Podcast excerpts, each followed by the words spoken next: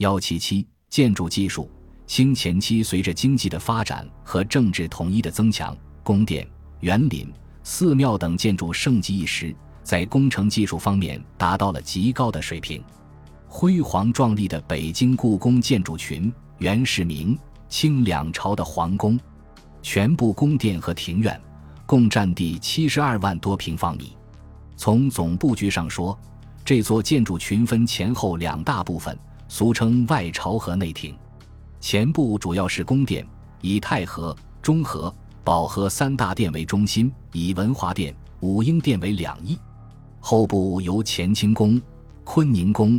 东西六宫组成，全部宫殿共约九千余间。宫殿群的外围用十米高的紫禁城和五十二米宽的护城河环绕起来。紫禁城南端大门午门上有五凤楼，重檐飞翅，黄瓦红墙，气势雄伟。太和门内广阔的庭院中央耸立着黄瓦红墙、巍峨壮观的太和殿，下有三重汉白玉栏杆的须弥座承托。周围廊庑环抱，重楼高阁错落其间。康熙三十四年，太和殿开始重修，至康熙三十六年告成，共用两年多时间。太和殿是清朝举行盛大庆典的场所。重修后的太和殿殿宇高大，气势宏伟。宫殿基高两丈，殿高十一丈，广十一间，纵深五间，建筑面积两千三百多平方米。大殿正脊两端的龙纹高达三米，檐角上排列的小兽整整齐齐。太和殿不仅外观雄伟，殿内建筑也十分壮丽。殿堂内开阔高大，七十二根大柱擎立其间。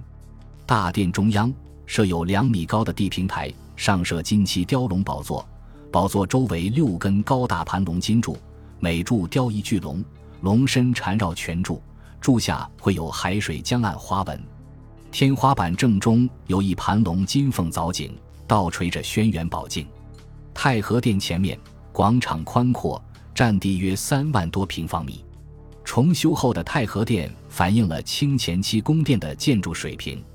谈到清前期太和殿的重修，还应述及该工程的主持者梁九。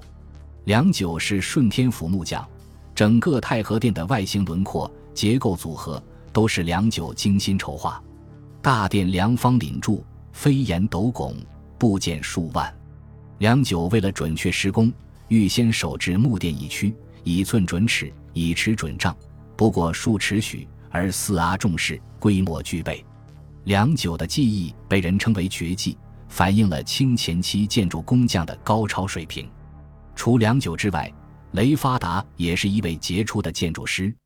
雷发达是江西南康人，后来迁居南京。他自幼就喜爱木工技艺，努力学习绘制设计图样的技术，很快闻名于世。康熙初年，他应召进京，参加修建皇宫的工程。由于他才艺超群，担任了工部样式房长案，几十年间积累了丰富的经验，总结了一套建筑设计的技术。康熙三十二年，雷发达病逝。其子孙继承了他的事业，先后几代从事官式建筑，参加过宫殿、园林、陵寝等很多重大工程的设计和营造，特别是在建筑设计图样的革新创造和烫样的广泛应用方面，对建筑学做出了不朽的贡献。雷家设计图样的特点是通盘规划、程序井然，平面图与个体透视相结合。雷发达及其后世积累的丰富经验和高超技巧，为后来的著名建筑专著《工部工程作法则例》《工段营造录》奠定了基础。圆明园在园林建筑方面具有代表性，它是清前期修建的一座大型皇家园林，前后历经一百五十多年时间，共占地五千二百亩，在大面积的平地上挖湖引水、堆山砌石。建筑数量多，类型复杂，殿、堂、轩、馆、廊、榭、亭、桥、楼、阁、厅是应有尽有。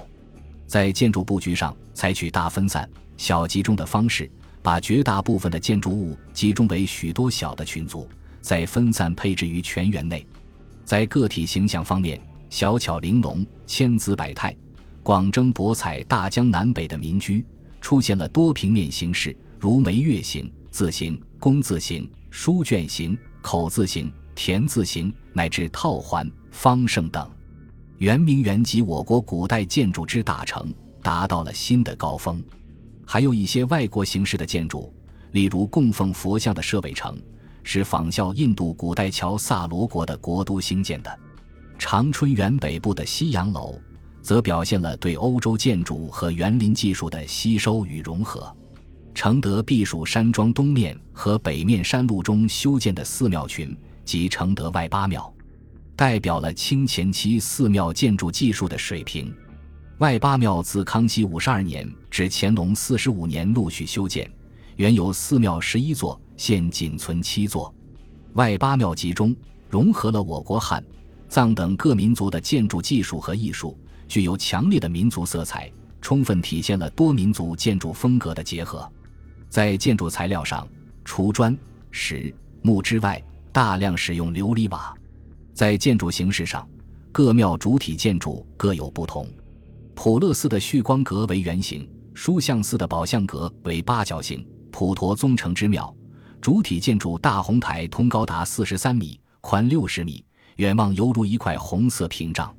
砖塔建筑从另一个侧面反映了清前期的建筑技术水平。明朝以后，我国砖石建筑有较大规模的发展，砖塔多以六角或八角形为主，高度可达八十八米以上。内部结构主要采用外壁、楼梯、楼层三者相结合，全部用砖砌出一个整体，而且按层建造塔式，取消空心式结构，全部改为壁内折上塔式式结构。塔砖尺寸增大，长三十八厘米，宽十七厘米，厚九厘米，长身平砌，石灰浆做胶泥，塔体更加坚实。外观方面。常常在下几层的塔身和塔檐模仿木结构建筑式样，转角部位施用垂帘柱、平板方、大额方的表面雕刻一些花纹。仅仅用砖、木材、黄土等简单的建筑材料，就能建造出大量雄伟的高层古塔，体现了清前期建筑技术上的高超水平。